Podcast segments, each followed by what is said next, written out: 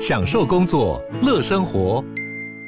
就算不在办公室，也能从容应对线上会议。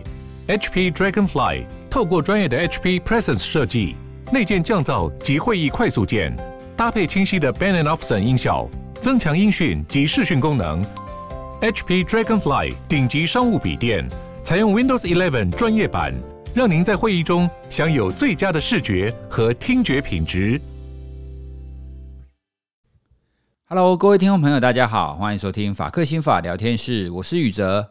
在节目开始之前呢，我们先来闲聊一下。大家应该都看过一部经典的动画《脑筋急转弯》。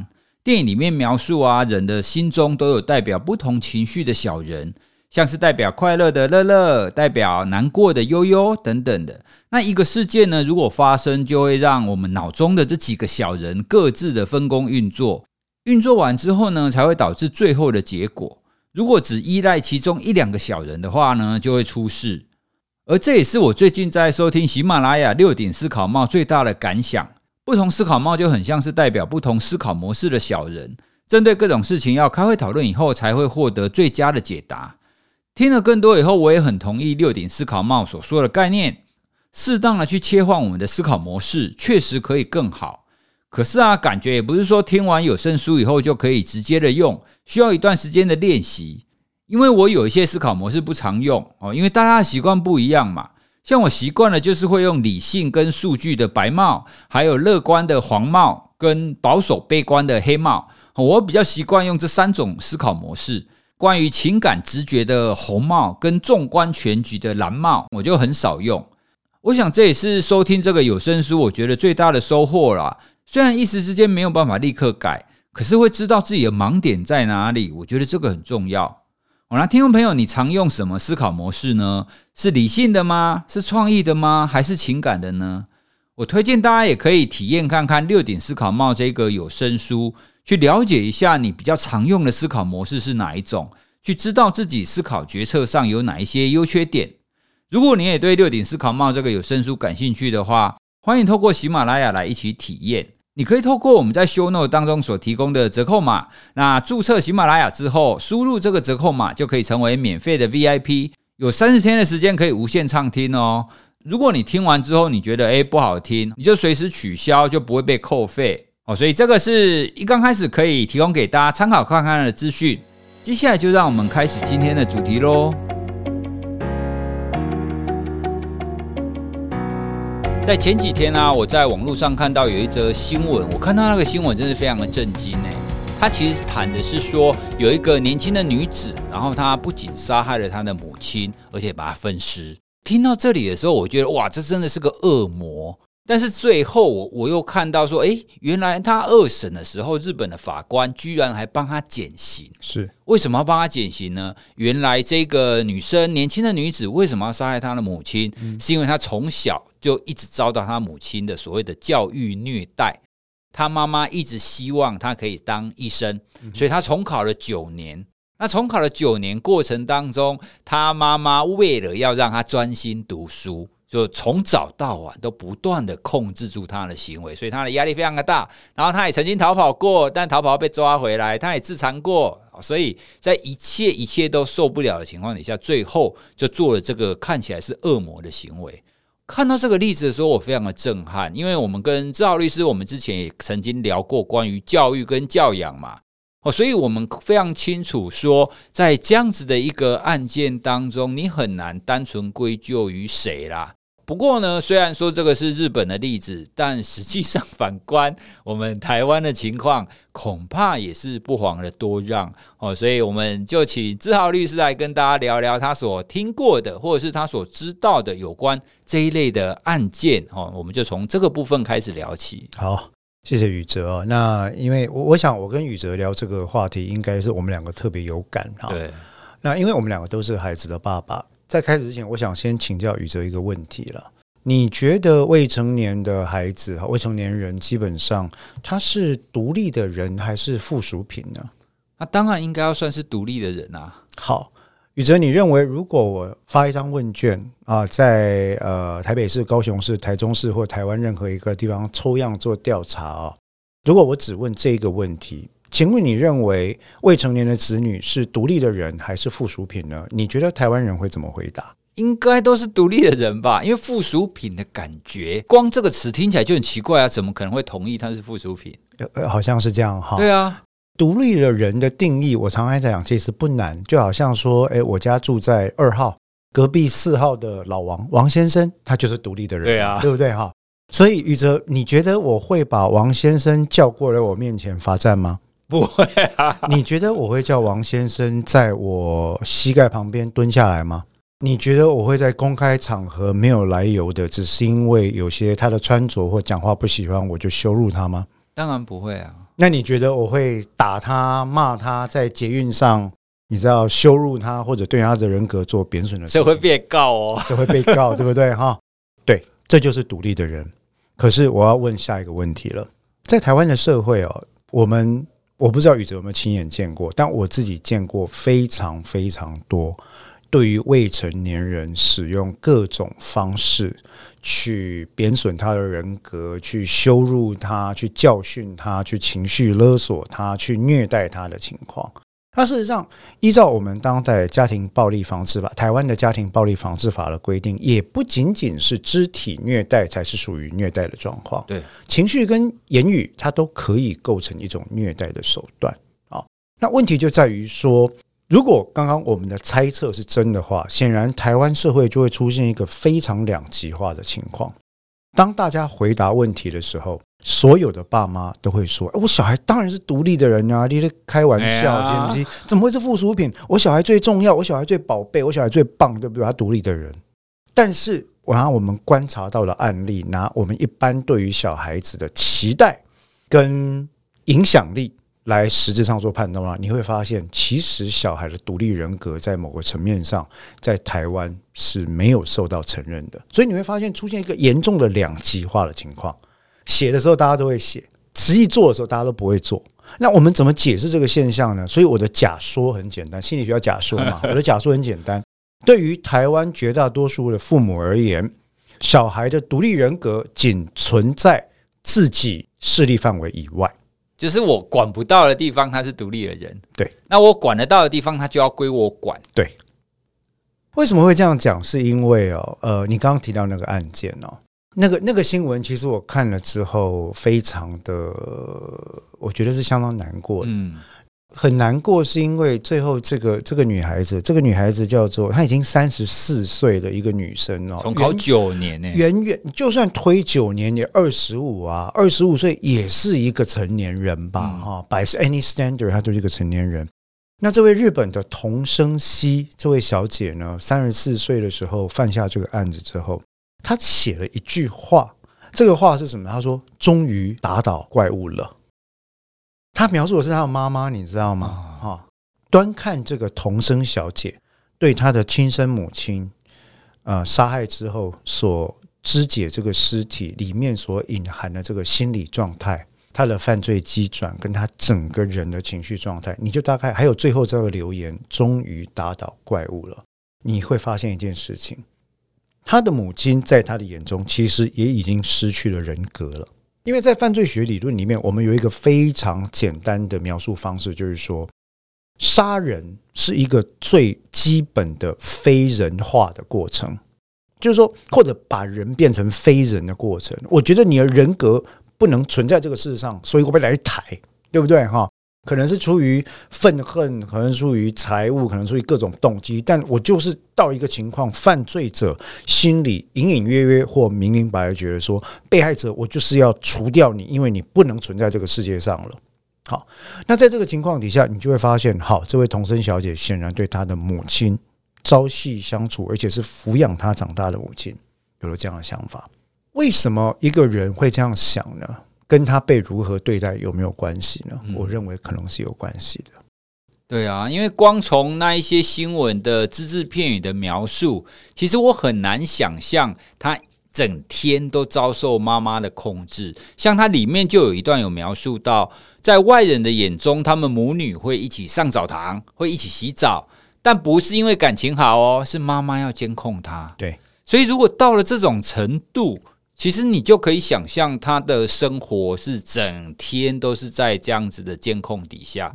各位听众，你可以想想看，如果有一个人是这样监控你生活，你的感觉会好吗？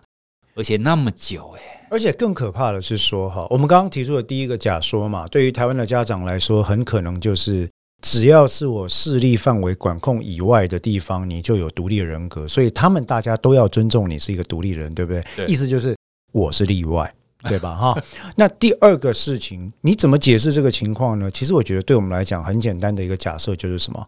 为什么你去解释这种矛盾的情况？对于台湾的家长，他就会冒出一句话：“我是为他好啊，我是为你好啊，你要美好的未来啊！爸爸吃过的苦，你不要吃啊，你知道吗？都你你要想办法，不要再重蹈覆辙。”像这样的话，其实我们听应该听过很多次，听烂了。好，但这里面就隐含了一个非常重要的价值判断，也就是说，作为孩子的父母亲，你所应该扮演的角色究竟是控制者还是教练？我们其实前次有大概提过教练这个事情。那在 parenting，在所谓的亲职教育里面，其实当代呃，不管是对于儿童的权利啦，对于未成年人儿少的这些普遍普世权利的认同啊，我们都慢慢慢慢的，因为它某个程度上一定会跟成年人，特别是家属的观念或者权利，在同居一室的情况底下，会有出现厉害的摩擦。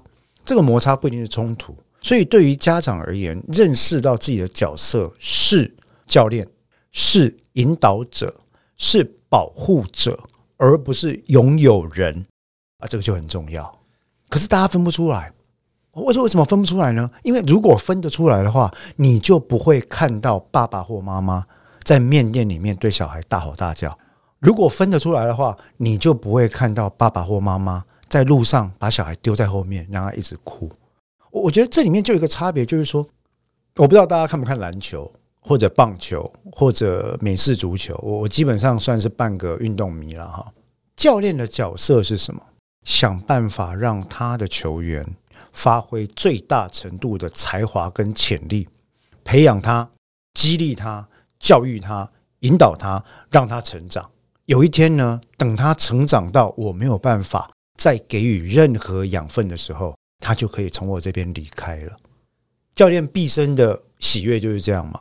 其实对于 parenting psychology 来讲，对于亲子心理学来说，我认为运动心理学里面的教练心理学是非常值得借鉴的一种概念。就是说，呃，我我曾经在，因为我之前会帮人本基金会定期会帮他们上父母亲职的课哦。有时候讲话会感性一点，因为讲到自己的小孩啊。那通常后来我习惯了之后，我的开场白一定会讲，我说。孩子为什么来到我们的身边呢？孩子来到我们的身边，不是因为他要来报恩，也不是因为他要来报仇。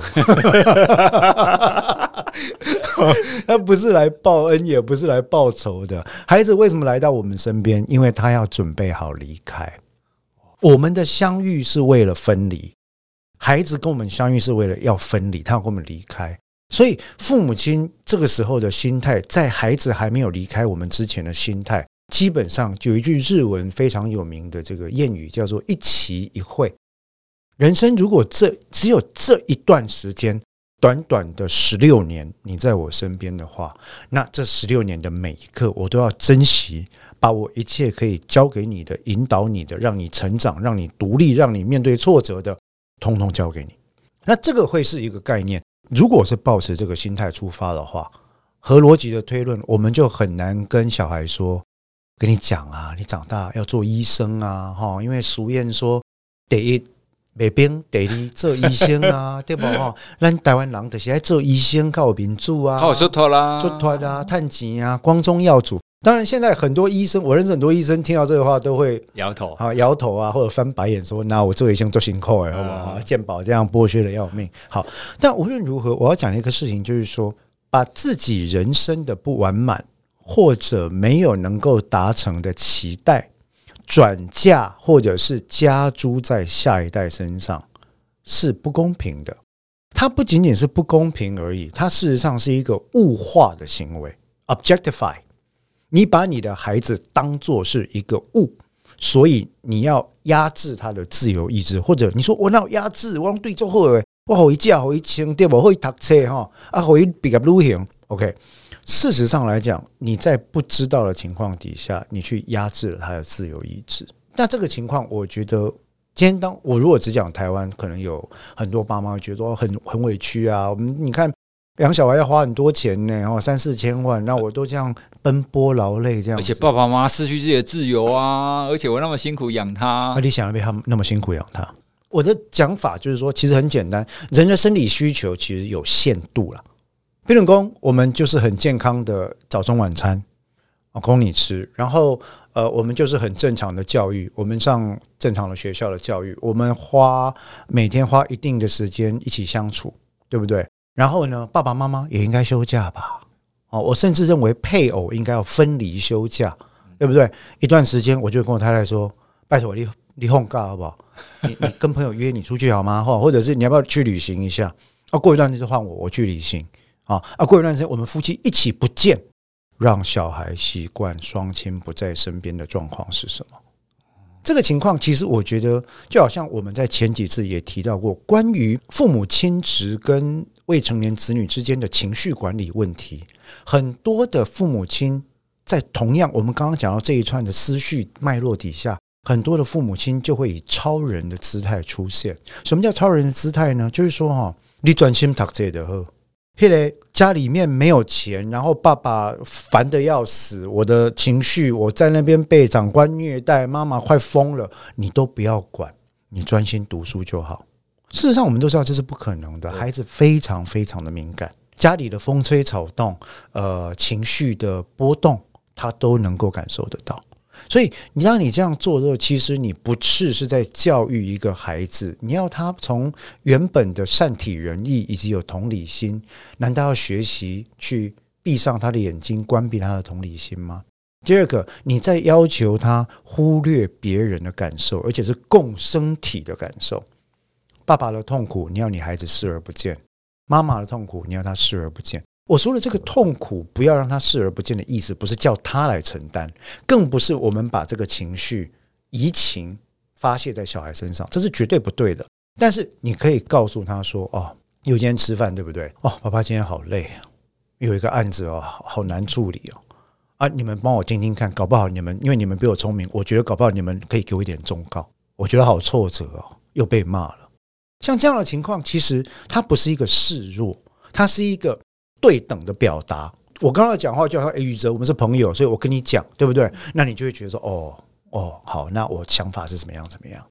当孩子被这样对待的时候，他有一个双重的功能。第一个是他会了解到啊，父母亲也是人，他也有缺陷跟弱点，这是一个健康的互动，他不会日后活在一个毫无想象中毫无瑕疵的家庭环境里面。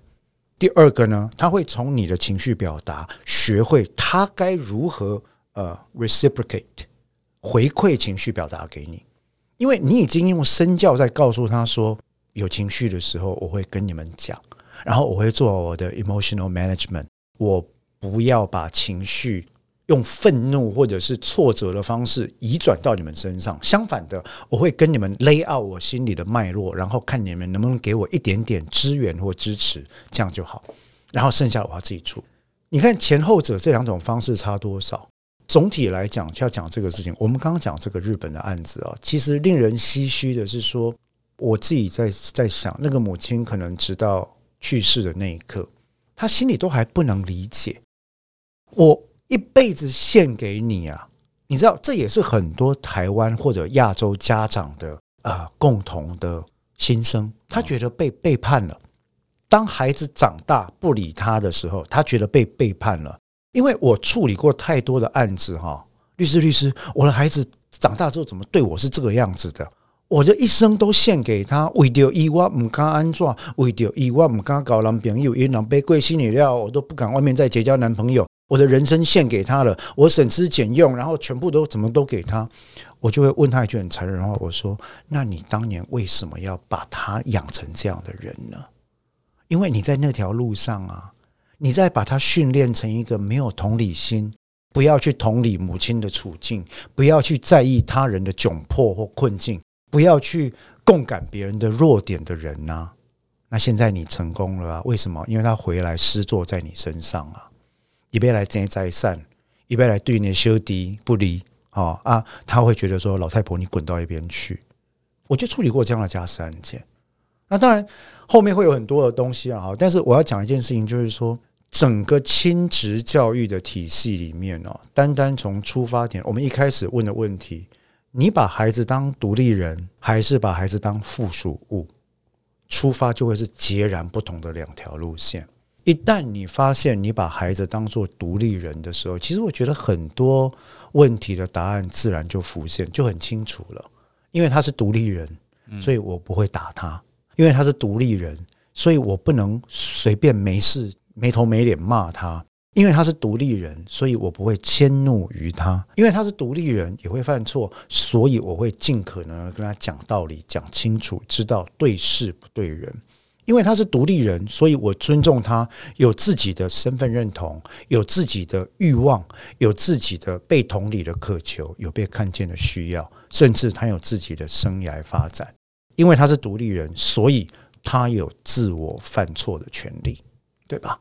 那如果你是附属品的话，这些权利都没有啊！哎，你瓜哎呢？你听我的就对了。对啊，对不对？哈，就好像我养一只柴犬一样，你怎么可以跟我走不一样的方向？其实我们对柴犬，我不知道，我觉得台湾对猫跟狗都很容忍，你知道吗？哈，就柴犬是可以当我的主人的这样，但小孩不行。我们讲了这么多哈，你也知道，我我们处理的家事事件越来越多嘛，然后我很常听到爸爸妈妈在喟叹，就是说。父母难为，父母难为这件事，从这个日本的案例，再回到我在台湾处理的案例，其实后来我就会常常心里会想，对，父母难为啊，难为在哪里？界限难抓。嗯，很多时候哈，举例来讲，我自己当律师嘛，哈，啊，大家都会觉得说，哎，你们法官、律师、检察官都希望小孩子这样，对不对？我必须老实承认哦，有些时候我跟在跟小孩子谈到未来的时候啊，我就会讲一些。后来会被我老婆阻止的话，我会说什么呢？哦，以后啊，爸爸事务所啊，你们两个姐弟大就交给你们，我不要干了，我要去卖香肠。哦，哎，等一下，你为什么要卖香肠？我我我喜欢吃大肠包小肠，所以我就会我说我要去卖香肠跟啤酒，好吗？哎，卖香肠比当律师好赚，好吗？哈，好，Anyway，我就会这样讲嘛。然后我老婆就翻翻白眼说：“哎，爸爸，你不能这样讲。嘿，他们的人生，他要做什么？他要不要做律师？不是你说了算。”对。嘿，你可以让他们见习，让他们看看你在做什么。可是你不能说以后他们一定要做什么？为什么？因为他们有他们独立的想望啊！啊，所以后来其实我讲话就会越来越注意了。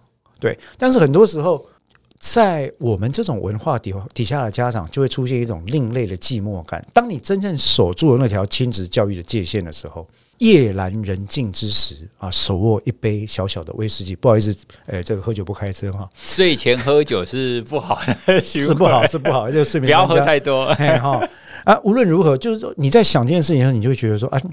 这样我好像没有办法让小孩子课少击球啊，对，很可惜哦。那我的子女不成父业啊，哈。但是话又说回来啊，我自己都没有成父业，我他妈有什么资格叫我小孩要成父业？就算我成了父业，我又有什么资格要我的小孩来背这个东西？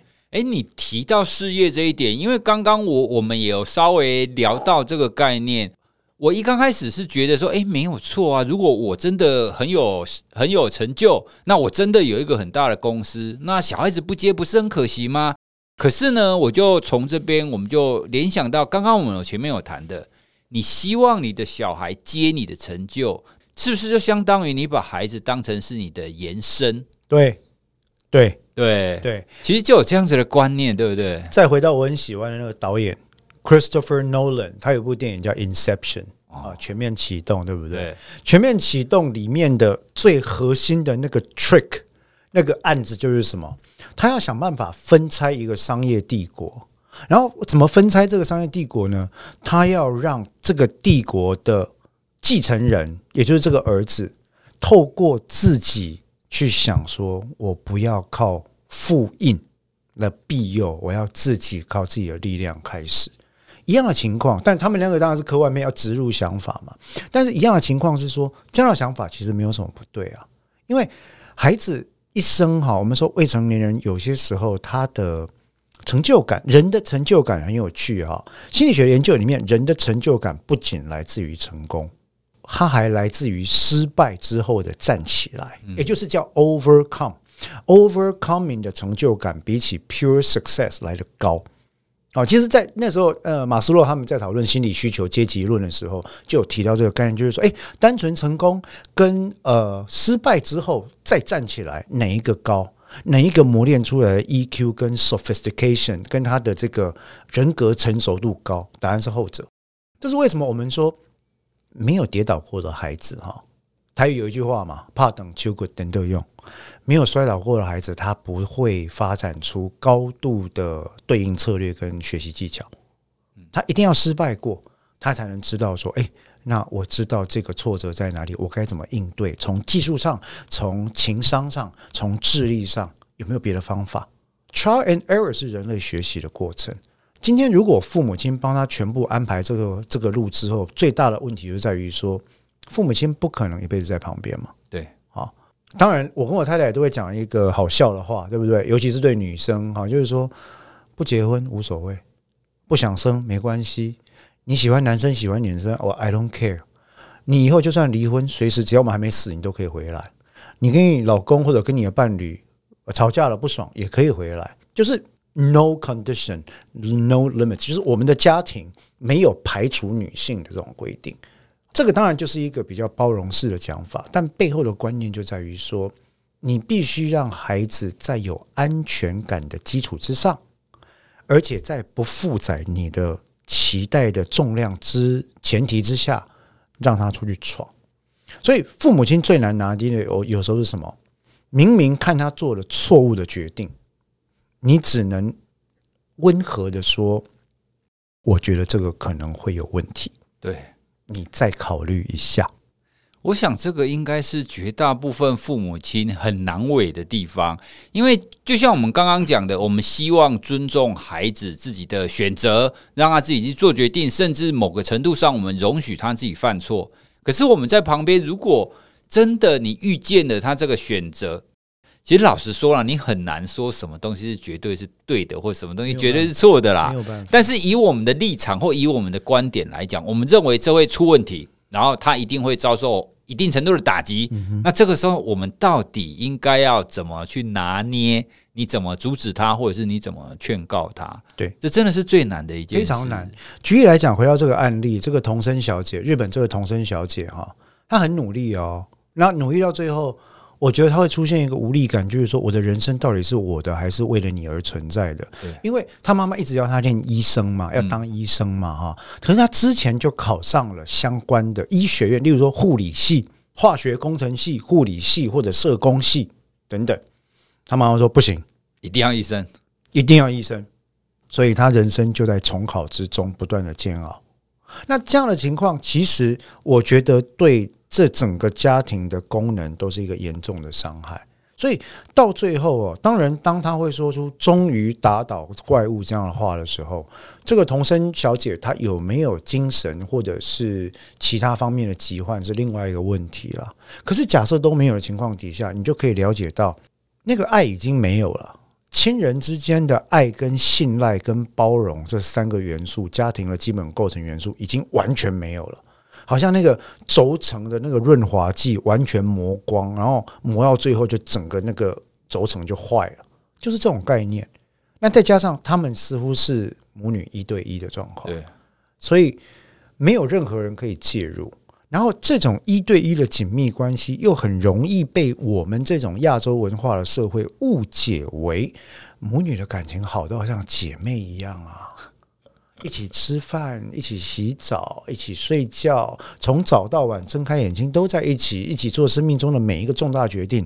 郎 K 啊，你不会觉得这样很不自然吗？从外观来看呢，也只有亚洲国家才能容忍这种事情吧。坦白讲，这如果是在欧洲或美国，基本上我认为这是不可想象的。当然不是说欧洲、美国都好，他们的老年有他们老年的问题，他们所谓的。发散式的家庭有他们发散式家庭的问题，可是我觉得我们亚洲文化可以学习的是过犹不及嘛，我们取一点来折中，至少在亲职教育以及对于呃如何解读或诠释父母亲跟子女的关系上，我们可以 take a step back，我们退一步，重新想一下，诶，我到底是孩子的谁？最极端的就是你知道，赠给你的你才能要，赠不给的你不能争。呃，啊，也就是那个叫什么“满城尽带圈圈甲”。嗯啊，对，那啊，对我刚刚讲的大烂片三个字嘛。啊，对不起，对不起，没关系，我回去再把它剪掉。个人意见，呃，一很特别的一部片。总而言之，里面讲的，我们对于亲子的想象、关系的想象，还存留在早先所谓的儒家或王权的时代，是哎。身体发肤受之父母，你起码嘎姐掏张老姐的追究没有经过我允准，在古代是要死刑的，你知道吗？我们还在这样的思考里面吗？包括这一次的鲑鱼之乱，也给我们一个反省的余地嘛。好，呃，姓名条例规定，中华民国国民一生有三次改名的机会，但是呢，当有些孩子真的去改名了，我们就开始出来骂，就有人出来骂哦，骂说，哎，那不尊重祖先呐。啊，啊爸妈给你的名字你也这样改啊？就为那几千块、几百块的东西贪小便宜啊？你的人格怎样怎样怎样？我的观点反而轻松一点，正好反过来。第一个没有错，姓名权确实是人格的表现。如果这个孩子在这个阶段觉得他的人格像是鲑鱼，或者他觉得他的人格可以拿去换鲑鱼寿司，有何不可？它是一个阶段，它不是一辈子，你知道吗？第二个，就算换不回来，it's a lesson。对他的人生不太有具体伤害的情况底下，他日后就会知道说，有了上次的鲑鱼之乱，我下次做事情还是小心一点好了。讲穿了，其实这就是一个自我的表现方式，就跟孩子的头发决定怎么处理，他要穿什么衣服一样。基本上，只要他觉得 OK，只要是呃没有清洁卫生方面的问题，我不觉得我们需要管到那么多。我想要 echo 一下我们刚刚谈的。我们刚刚前面除了提到说，诶，你到底要不要孩子，然后承接你的工作、你的职业或你的成就？那我们也稍微提到说，诶，那个妈妈跟女儿或者是跟孩子，如果一直黏在一起，这样子是不是很正常的情况？综合刚刚我们所谈的，它的概念应该比较像是，你可以让你的孩子选择要不要接你的事业，你可以让孩子选择要不要跟你一直在一起。哦，所以我们也可以看到有一些很有成就的人，他选择跟他父母亲的事业是一样的。那也有一些孩子，他会选择跟他爸爸妈妈常常在一起，或常常出游。对，哦，所以我们并不是说你孩子一定不能接爸爸的事业，不是你孩子一定不能跟爸爸妈妈在一起，不是的。是对，所以重点在于爸爸妈妈，对，主体性在谁身上？是做决定的是谁？是孩子做你要的决定，还是孩子做了孩子自己要的决定？例如说，有一天，如果我的小孩咚咚咚跑来跟我说：“哎，老爸，我觉得你做这事情蛮有趣的呢，我可不可以跟着看？”我心光头有点做痛哎，对吧？哇，好好高兴啊！但是我表情一定是很淡定，说：“没问题啊，欢迎啊。”但是你照你的意思啊，不喜欢就离开没关系，但你心里就高兴的要死，对不对？重点在于主体性这三个字，宇哲讲的一点也没错。这里不是结果要或不要，或者特别排斥他要不要。你不能规定说小孩一定不能跟我走一样的路。可是重点是，这个是他要的吗？如果是的话，他是有 informed consent 吗？他知道了以后的风险跟要付出什么代价吗？例如前一阵子，我举个例子啊。我的女儿，呃，她有时候你也知道，小学生的学校常会问一些五四三有没有？哎，你们未来志愿是什么之类的啊？我啊，上次拿回来问我嘛，我就冷冷的问她说：“你知道这个都现在问都不准。”啊，她说没关系，反正做功课，她的社会感、社会意识已经很现实，然后反正做功课随便写一写。我说好吧，那你目前想要做什么？她说我目前对当兽医很有兴趣。好，我说来，我们来做一下功课，兽医要经过哪些训练？开业要多少钱？要齐备多少器材？会历经什么样的创伤？兽医会要要跟动物互动嘛？对，那所以一定有一定有心理的，你知道需求需要处理嘛？我们就做完了这些功课，然后他就他就会觉得说：“哦，原来每一个行业其实都是非常辛苦。”说对，就好像你在看那个日本动漫，魔法训练生到实习生到魔法师候补。到魔法师，到大魔法师，到资深魔法师，你看他就是一个养呃养成的历程。不管你要做兽医，你要做烘焙师，你要做寿司师傅，将太的寿司，你要做任何一行，所以我就说我鼓励你们去看漫画。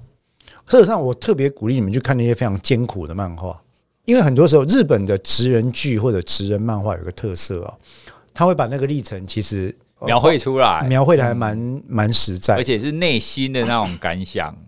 那如果以这个观点来看的话，其实小孩子可以提早获得社会的相当性，也没有什么不好。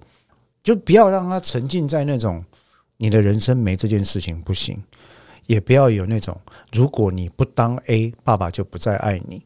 都不要给他们这些观念，所以到最后都很简单，就是说，所谓的教练或者所谓的引导者，通常我们用的呃话术或语法，就是说，诶，好，那你认为你现在这个阶段喜欢什么？你为什么这样想？你知不知道为了做这个职业，你要付出什么代价？时间上的、学习上的跟资源上的代价？那我们一起来找找看，需要做哪些事情？那你知道兽医会被告吗？你知道兽医会被宠物，或者是你知道有时候是呃控制不住脾气的小狗咬，因为它会痛，会被咬嘛？啊，你知道兽医可能会被宠物的主人供点吗？你知道兽医要帮人家接生吗？你知道兽医不能只医美丽可爱的小动物吗？啊，你你把这些事实都 lay out 之后，事实上我的角色就这样啊，我通常都丢问题嘛。啊，问了之后就反正就在你心里面，你自己想办法回答。如果都听完了问题，你还想当很好，去吧，因为那个是你的人生啊，那不是我的人生啊。我我觉得我们今天跟大家讲这一期分享啊，其实以这个例子做开头，以同生日本同生西的这个案件做开头，有一个很深的含义，就是说哈，我还是要请教各位呃听众朋友，我们法科心法或外在心理学的的朋友一个问题啊。如果有幸你已经当了父母亲的话，那我觉得我们时时刻刻心里都要问一个问题：在你生气的时候，在孩子表现好的时候，在孩子表现不好的时候，在你觉得挫折的时候，在你开心的时候，你都要不断的问自己或问伴侣一个问题：我是孩子的谁？对，我们是孩子的爸爸或妈妈，但我是孩子的拥有者、控制者还是引导者？刚开始志豪提出这样子的一个观点的时候，其实就试图让大家从拥有跟引导这样子很明显两个不同的角色，来让大家可以去回想或者去思考说：好，那我们到底是怎么对待孩子的？的确有很多的情境或很多的行为。我们对待孩子是更像一个拥有者啦。对对，那但是在这边我也想跟大家分享一个概念，就是说哈，听了之后，很多人可能会觉得说啊，你两个底下唱高调，对不？啊，一个律师，一个心理学家，啊，的册读作者拢都要讲几个无谓，盖你作搞拢讲几个无谓无谓，你们怎样跟他做拍稿？对，说实在，我了解孩子很难教。那请各位朋友也可以理解，我们讲这些话绝对不是以一个。对抗式的或者指控式的意涵，在说你孩子教不好，绝对不是这个代际，更不是在 accuse，在指控你说你那是不教我讲的安尼者，你就是错的。我理解到很多的家庭他有现实上的需求，我只是想拜托各位思考一下，为什么我思考这个问题？是因为你先问自己，你需要培养这个觉察啊，就是说我跟孩子的互动哈，虽然目前比较多偏于控制者。假设有一个光谱，嗯，最左端我是百分之一百的拥有者，以龙博主游了，龙华好耶了啊，稍微偏中间一点地方呢，我是控制者，我有百分之九十八十七十六十的控制权。再来往天平的右边呢，我是引导者，我有百分之三十的建议、引导跟教育保护的权限。好，那他在这个天平当中，我希望大家先做一个小小的功课，是说透过问这句话去想一想，诶。我现在的角色是怎样比较多？啊，如果说我现在好像比较像是控制者的话，有没有可能在孩子成长的过程里面，我来慢慢的调整我的角色，渐渐把那个控制的成分调淡，渐渐往那个引导的成分调过去？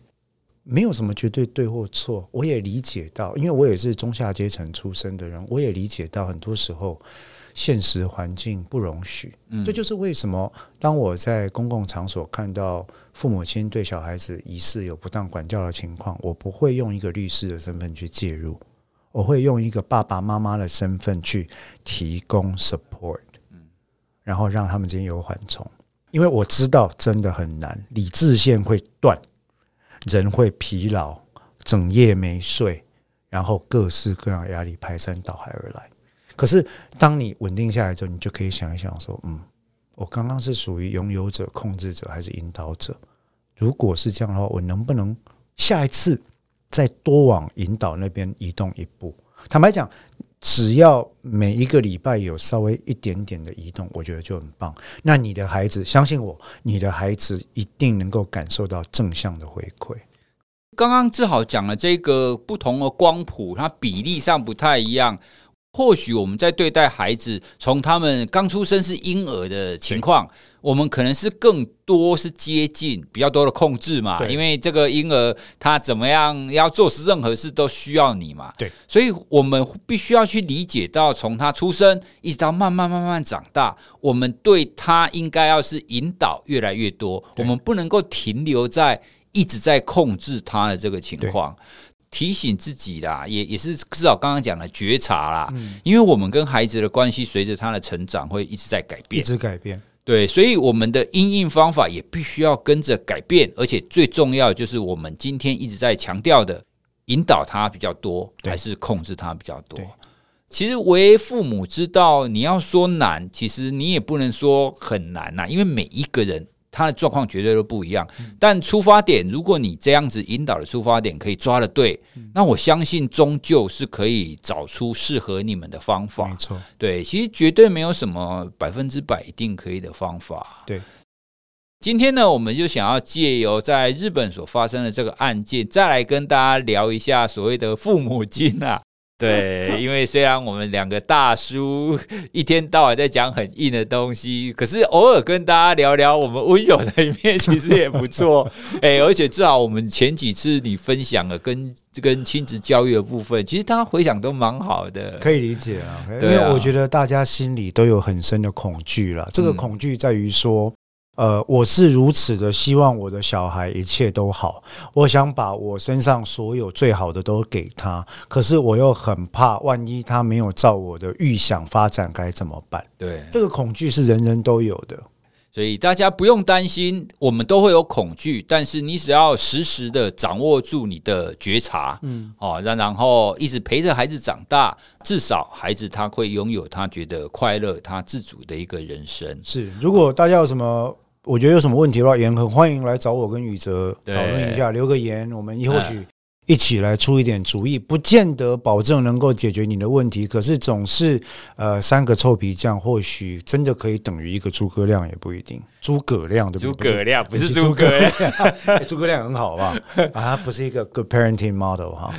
好，那听众朋友，如果你你有什么想要跟我们聊的呢？我们会在 IG 有一则关于这一集节目的一个贴文，那也欢迎你在底下留言，可以回馈你的想法，或者是你想要私底下跟我们谈一些什么，也欢迎你可以私讯给我们哦。好，那我们这一集的节目就进行到这边，谢谢大家的收听，谢谢各位，拜拜。拜拜。